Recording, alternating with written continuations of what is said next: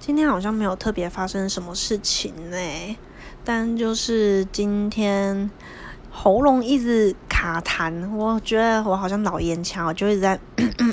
这样，就觉得嗯，可是我并没有在抽烟，也没有在吃槟榔，也